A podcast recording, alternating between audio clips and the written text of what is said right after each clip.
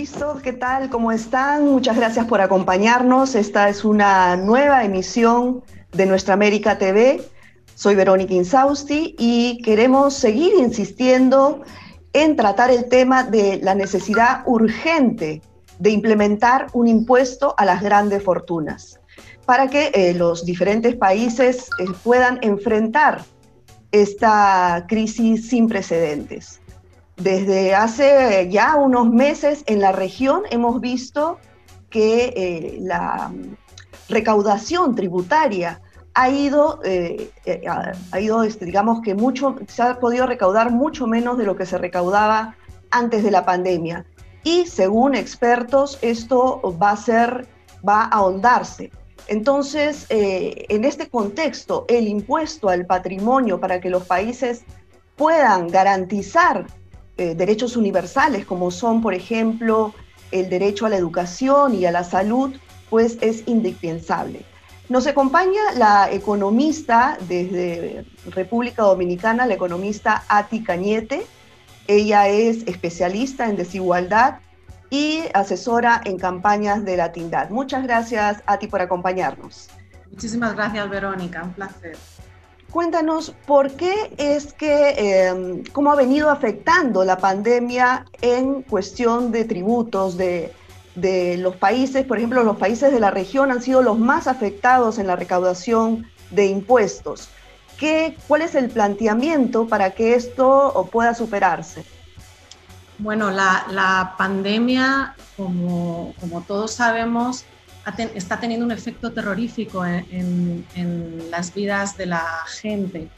Pero también es importante tomar en cuenta las crisis que vienen asociadas a la pandemia. Pensemos que todas las medidas que han tomado los gobiernos para salvar vidas, el distanciamiento social, las reglas del quédate en casa, la, la, paralización de la actividad económica durante meses va a tener un impacto a mucho más largo plazo y mucho más duradero.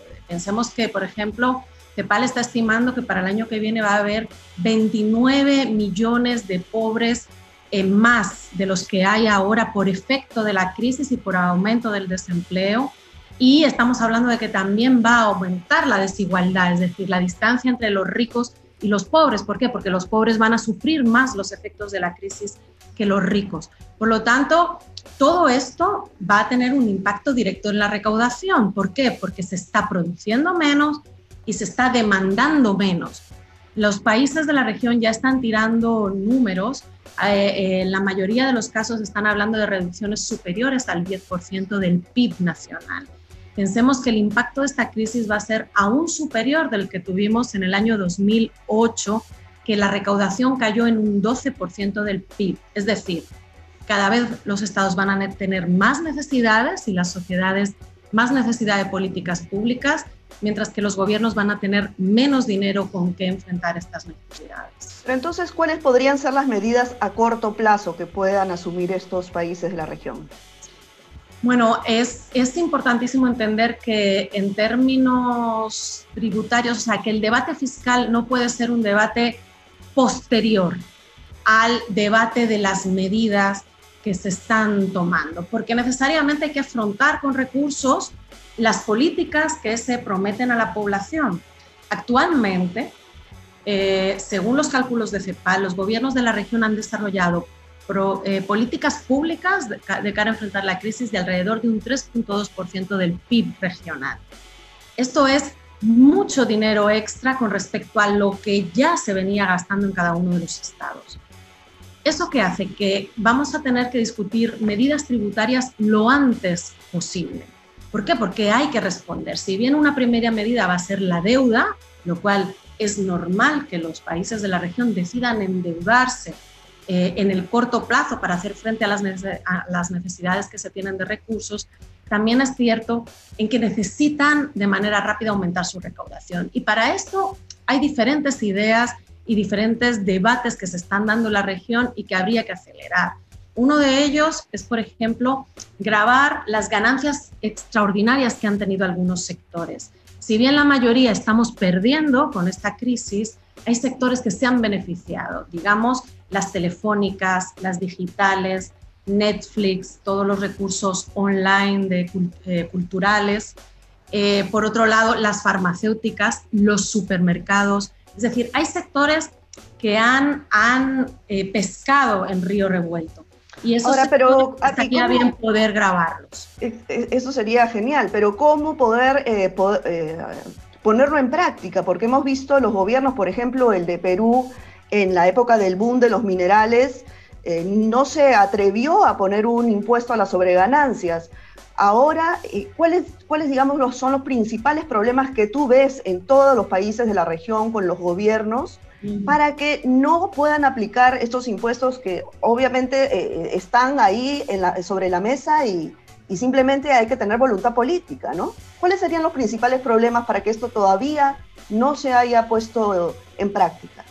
Bueno, eh, los principales problemas para poner en marcha este tipo de impuestos hasta ahora han sido de carácter político, es decir, del peso y el poder que ejercen las principales élites económicas en las decisiones sobre política tributaria. Han tenido un peso histórico, no solo ahora. Es decir, los impuestos a la riqueza han pasado de recaudar muy poco, es decir, 4.5% del PIB en 1990, a recaudar aún menos, es decir, ni siquiera han aumentado, han ido reduciéndose, actualmente recaudan alrededor de un 3.8% del PIB en la región. Recaudan poquísimo, ¿por qué? Porque no se han generado los mecanismos necesarios para poder recaudar. Es decir, hay barreras de, de, de las élites económicas a la hora de poder poner en marcha este tipo de mecanismos. Barreras como el miedo, el miedo a la fuga de capitales, la amenaza de que el sector se va a retirar del país si pones cierto tipo de impuestos, la amenaza de que el, el, crédito del país a nivel internacional va a bajar y nadie te va a querer prestar porque los inversionistas se van. Ya estamos viendo este tipo de discurso en los principales periódicos de, con peso en términos eh, financieros eh, empezamos a ver ya un montón de artículos que están saliendo diciendo que los multimillonarios de la región van a sacar todo su dinero fuera. Este tipo de amenazas han sido persistentes a nivel histórico y por otro lado se utilizan y están reportados otros muchos mecanismos, unos legales y otros ilegales, pero que el poder utiliza para garantizar que sus privilegios son preservados. Este es un problema que va unido al otro problema que es de carácter técnico, es decir, es difícil grabar la riqueza cuando no sabes cuál es la riqueza de las personas que viven en tu país, es decir, las autoridades tributarias, los estados, no tienen datos sobre la riqueza en muchos casos de sus propios ciudadanos. Por otro lado, ha habido todo un proceso de llevar mucha de la riqueza de nuestros ciudadanos latinoamericanos a paraísos fiscales, en los cuales se oculta, están asegurados de un secreto bancario que impide perseguir, digamos, estas eh, ganancias y poder grabarlas. Entonces, hay problemas técnicos que desde mi punto de vista vienen muy derivados de problemas políticos, para que nos entendamos. El que tiene el poder, el que puede decidir, acaba haciendo legislaciones que protegen sus propios privilegios. Y no hay mejor ejemplo que las ganancias del capital. Es decir, en América Latina, las rentas, el ingreso que tú percibes de un salario o las, eh, las ganancias de una empresa local pagan mucho más impuestos sobre la renta que lo que pagan, por ejemplo, las ganancias que obtiene una persona que es muy rica y que tiene todo su dinero invertido en activos financieros. ¿Y por, qué, eh, ¿Y por qué pagan menos ese tipo de rentas? Solo es explicable desde un, o sea, ¿por qué grabar el trabajo, el consumo y a los inversionistas y no grabar la riqueza? Solo se puede explicar por un posicionamiento político.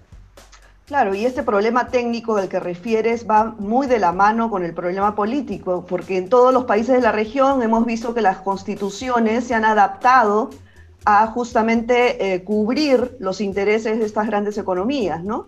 Pero entonces, eh, en el caso hipotético que los gobiernos, em, digamos, em, acepten, aprueben este impuesto a las, a las riquezas, ¿cómo hacer para que finalmente no recaiga en la clase media como siempre y, evitar que, las grandes fortunas fuguen a paraísos fiscales? ¿Qué se tendría que hacer? Hay, a nivel de proteger a las clases medias y a las clases más vulnerables, es, es, es, fácil desde el diseño que hagas de la propia ley proteger, es decir, tener tasas exentas. Y eso es muy importante comunicarlo bien también, porque muy a menudo, por ejemplo, cada vez que se habla de un impuesto a herencias o de impuestos al capital, se intenta vender desde los grandes medios de comunicación que lo que se quiere grabar es a la señora que tiene unos pequeños ahorritos o que lo que se quiere es grabar a una persona de clase media que ya bastante tiene con tener que pagar el colegio de sus hijos y el médico, ¿no? Es importantísimo en el diseño poner una tasa exenta que asegure que solo vas a poder grabar a las grandes fortunas y que todo lo que queda debajo va a estar exento de PAD y ser capaz de comunicarlo bien a la población, porque si hay una forma de enfrentar la captura de estas élites económicas es con el apoyo popular, es decir, cuando un gobierno decide eh, beneficiar a las mayorías, necesita contar con el apoyo de las mayorías para poder enfrentar, digamos, esos poderes fácticos. Y para eso es muy importante comunicarlo bien, asegurar que no los vas a grabar y por otro lado, asegurar que de alguna manera vas a mejorar la calidad del gasto, es decir, vas a asegurar que les lleguen servicios a cambio de esa recaudación, servicios de calidad, y que vas a tomar medidas para reducir la corrupción, vas a tomar medidas que aseguren que cada peso recaudado vaya a satisfacer un derecho. Esto es importantísimo en la región porque hay una desconfianza muy fuerte hacia los estados. Y la, eh, eh, yo creo que este es un momento clave porque los estados se han fortalecido.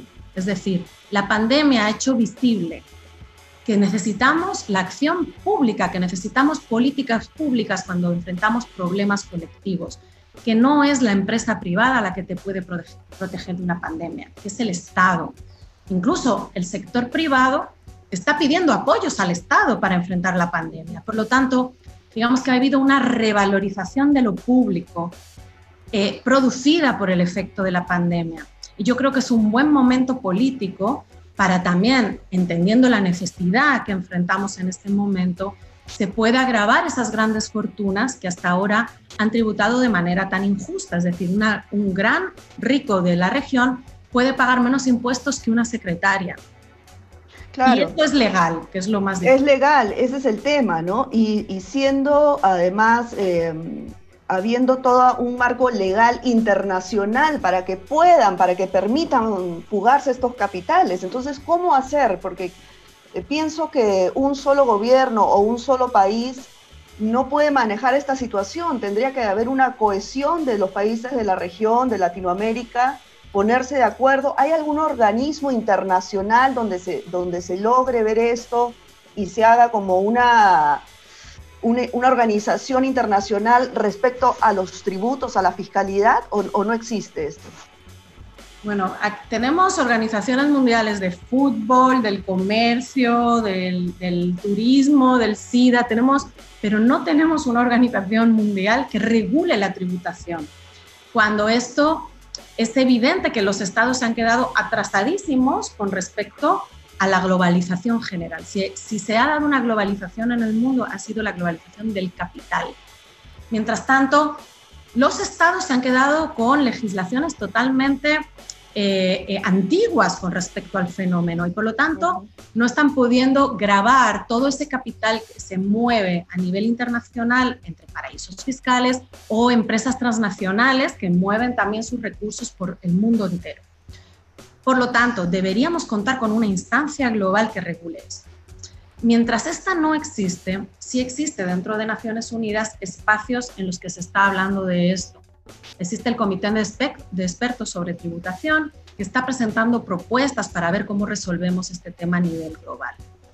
Pero digamos, este, ¿esta institución tiene fuerza? No. Como para, como para definir una, una normativa internacional? No. No, no la tiene. Y lo que estamos demandando es que tenga más peso y más fuerza como han tenido otras organizaciones. Eh, la Organización Mundial del Comercio, O sea, lideró todo un proceso, por ejemplo, cuando se eliminaron los aranceles, ¿se acuerdan de todo lo que fue el ALCA en América Latina? Eso se hizo con un acuerdo, eh, digamos, de, a nivel global. Pero además de esto, existe en paralelo la OCDE, que es, digamos, la Asociación de los Países Más Ricos del Mundo, sí ha visto este problema y por lo tanto ha empezado ella a intentar, con el acuerdo de todos los Estados miembros de la OCDE, a enfrentarlo, porque esto no solo le quita recursos a los países pobres, sino también a los países ricos. La OCDE ha empezado a liderar este, este proceso y ha dado pases de avance importantes con el tema de las digitales, con el tema de intercambio de información entre países. Eh, el problema es que, y también ha dado pasos intentando abrir su espacio a, a, países en desarrollo, lo que se llama el Inclusive Framework que han llamado, ¿no? Cómo incorporar a países que no son de la OCDE a este proceso de toma de decisiones. Ahora, también hay que entender que la OCDE tiene unos intereses y los países en desarrollo tienen otros. Por lo tanto, necesitaríamos un espacio de discusión más democrático, donde no solo el poder económico que tienen los países ricos sea el que decida. Eh, por eso hay que hacer un llamado y en ese sentido, por ejemplo, vemos como el G24 dentro de Naciones Unidas, que es un grupo de países en vías de desarrollo, digamos, eh, que está, em, em, está empujando propuestas en este sentido, porque, como bien planteas, la única manera de capturar esa riqueza global es teniendo información de esa riqueza global y por otro lado, eliminando la existencia de paraísos fiscales, asegurando que todos los estados saben cómo mueven eh, el capital las transnacionales y las grandes. Claro. Ahora, el tema es que hasta que, eh, poniéndonos en el, en el, hipotético caso que esto se logre, ¿no? pensando en positivo, eh, de aquí, desde que se toma esta decisión global hasta que cada país lo implemente con la normativa soberana, pues todos los, toda la, fortuna fugaron, ¿no? Entonces, eh, ¿qué hacer? ¿Qué hacer ahora o nunca? ¿Qué tienen que hacer los gobiernos? Bueno, como bien dices, el proceso global eh, va a llevar un tiempo. Eso no, no quiere decir que no sea, es decir, empieza ahora, no es que la decisión tiene que empezar después. Todos los estados deberían ahora mismo estar empujando estas reformas a nivel global y poniendo su voto para que podamos eliminar este, este daño que nos hace a todas las economías del mundo la existencia de paraísos fiscales. En el corto plazo, los países para el año 2021, el año que viene, sus necesidades van a ser gigantescas de recursos. Por lo tanto, tienen que tomar medidas de más corto plazo. Algunas te las comentaba antes.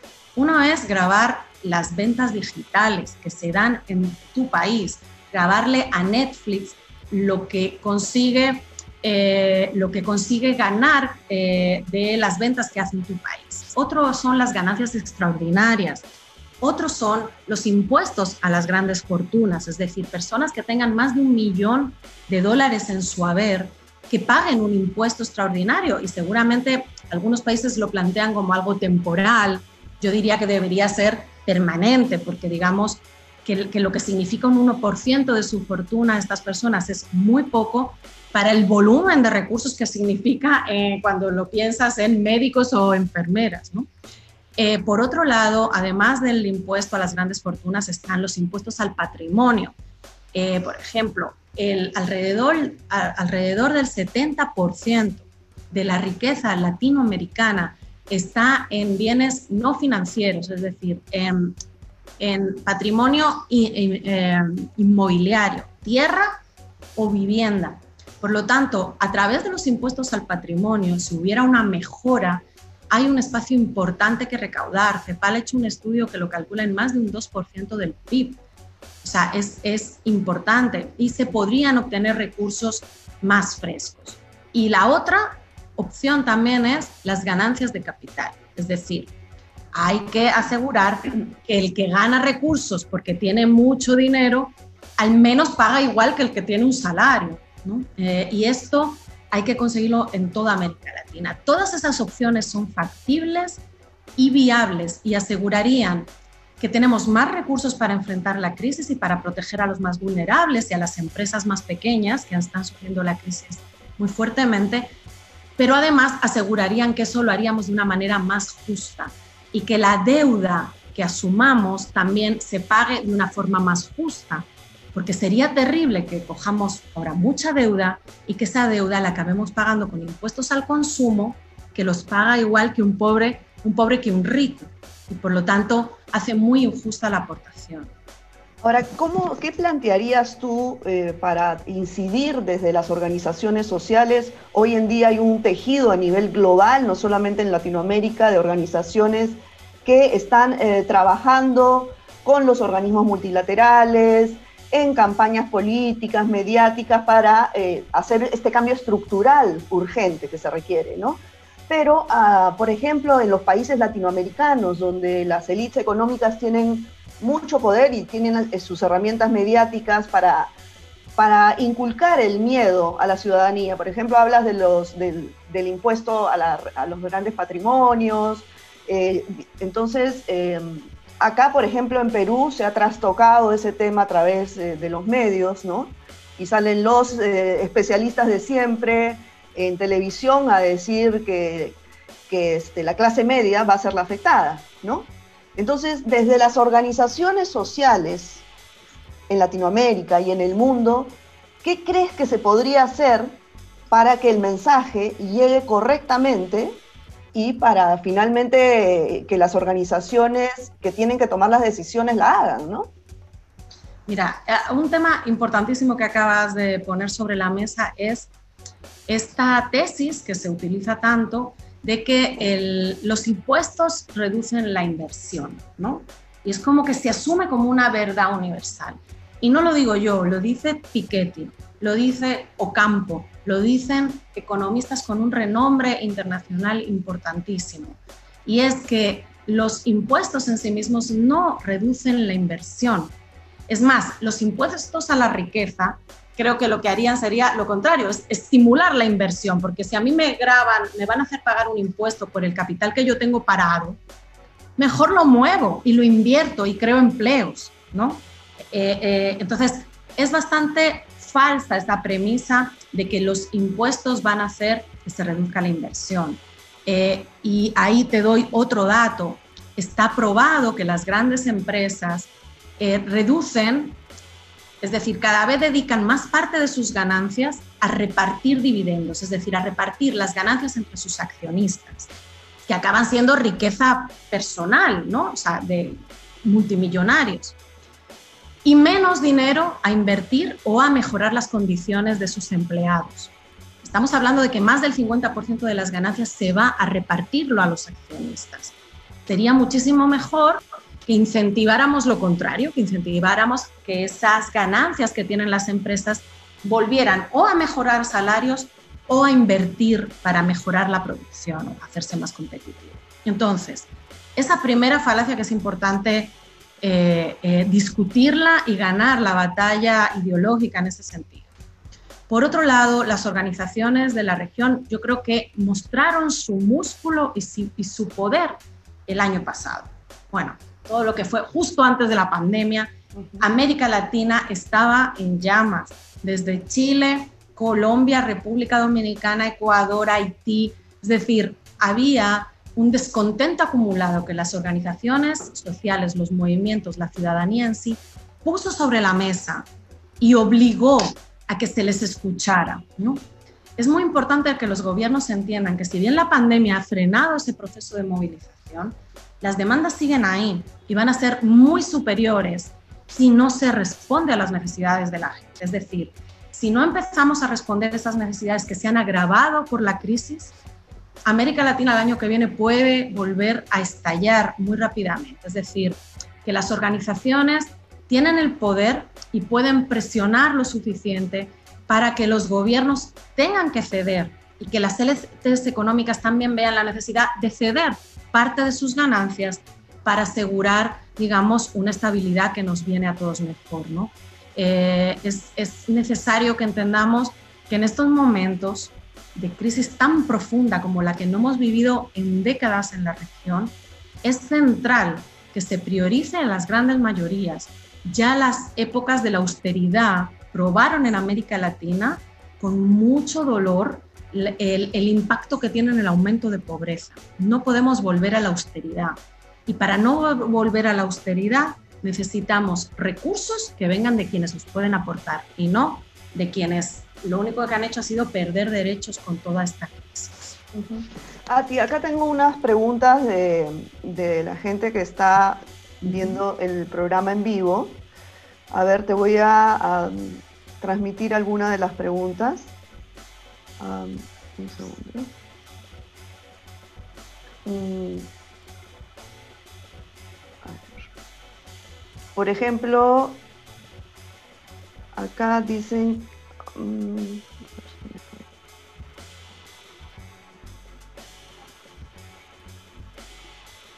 Ya. A ver, se necesita comunicar bien a la población el impuesto que va a ser pagado por los ricos y no la clase media. Este impuesto, ¿cómo llegaría a convertirse en servicios públicos? Bueno, el, todo, fondo que recauda el Estado lo debe utilizar para proveer servicios públicos. Es decir, estas recaudaciones tendrían que ir a garantizar los recursos necesarios para todos estos programas extra que estamos solicitando, es decir, todos los apoyos que se han dado, tal cálculo que yo les hacía de 3.2% del PIB eh, que han costado los programas de apoyo de los gobiernos de la región, piensen que va a ser superior, porque esto, estos programas habría que mantenerlos por lo menos hasta diciembre, si no más.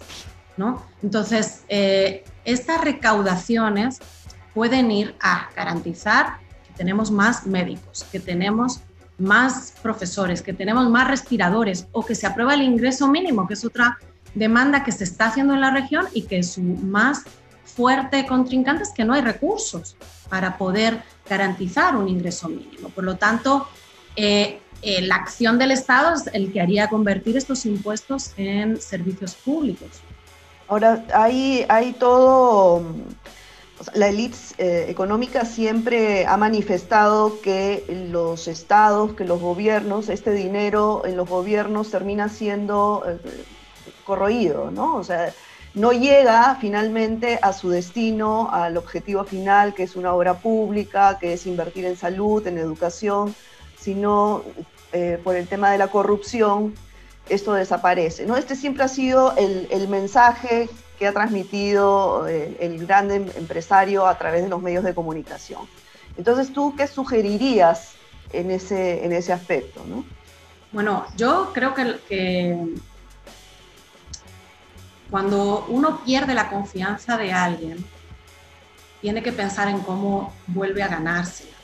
Es decir, si bien, o sea, él, por ejemplo, siempre ha habido una desconfianza en la calidad eh, del Estado en, América Latina, dependiendo del país, con más o menos intensidad. Ahora, por ejemplo, el escándalo de Odebrecht fue determinante en toda la región como un proceso de deslegitimación de los estados, ¿no? que habían sido capaces de usar los fondos públicos para conseguir el dinero de una empresa como Odebrecht para financiar sus campañas ¿no? o, el apoyo comunicacional. Eh, lo lamentable es que cuando el sector privado ha entrado en esto, es decir, fue una empresa que sobornó, que compró, que financió, pero parecería que el sector privado no está, eh, o sea, está exento del problema de la corrupción. Y lo que hay que entender es que realmente la corrupción se ha dado de forma articulada entre élites económicas y políticas, y que ni todos los empresarios son corruptos, ni todos los políticos son corruptos. Y eh, lo que sí tenemos que entender es que sin Estado, el que más sufre es el pobre.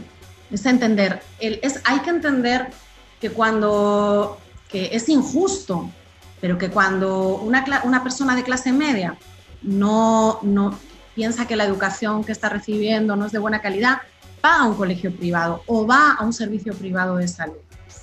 Las personas con menos ingresos no existe esa posibilidad y por lo tanto los sistemas universales son claves para ellos y claves también para las clases medias. O sea, el Estado es necesario y en estos momentos lo hemos visto con mayor, con mucha mayor necesidad. Ahora, lo que les decía, lo, que deberían hacer los gobiernos en estos momentos es tomar una serie de medidas muy claves y de muy corto plazo que muestren un claro interés de reducir los niveles de corrupción que existan en cada uno de los gobiernos de la región. Y eso es asegurar no inmiscuirse en el Poder Judicial, asegurar que hay mecanismos de compras y contrataciones eh, adecuados, que cuando entra el sistema, el sector privado a hacer obras de construcción, no hay amaños políticos y quienes los hagan van a ser castigados y que van a tomar medidas que mejoren la calidad del gasto público en general, reducir áreas que no son necesarias, gastos en publicidad política que se hacen. Es decir, hay muchas medidas que se pueden tomar desde los gobiernos y para mí esto es prioritario, eh, que deben prometerle, decirle a la población que hay un interés en mejorar la calidad del gasto. Y por supuesto, es también necesario tener dinero para poder efectuar esas políticas públicas que si no, no se podrían hacer y que no va a hacer ninguna empresa privada. Es decir, si no está ahí el Estado, el sector privado no puede resolver una crisis de salud, como hemos visto ahora mismo con la Así es. Bueno, Ati, muchísimas gracias por acompañarnos. Como tú bien dices, hay que eh, tener, no solamente implementar cambios estructurales, sino coyunturales inmediatos, ¿no? Para que los gobiernos puedan enfrentar esta crisis sin precedentes. Gracias y bueno, amigos, nosotros vamos a seguir tocando este tema en diversas oportunidades. Eh, lo esencial, creo yo, es que la sociedad civil apoye este tipo de, cambios para el bien común, para el bien, para garantizar los derechos universales básicos, por ejemplo, el tema de la salud y la educación. Bueno, amigas y amigos, esto ha sido todo por hoy. Nosotros vamos a regresar en una nueva emisión de Nuestra América TV. Gracias. Gracias.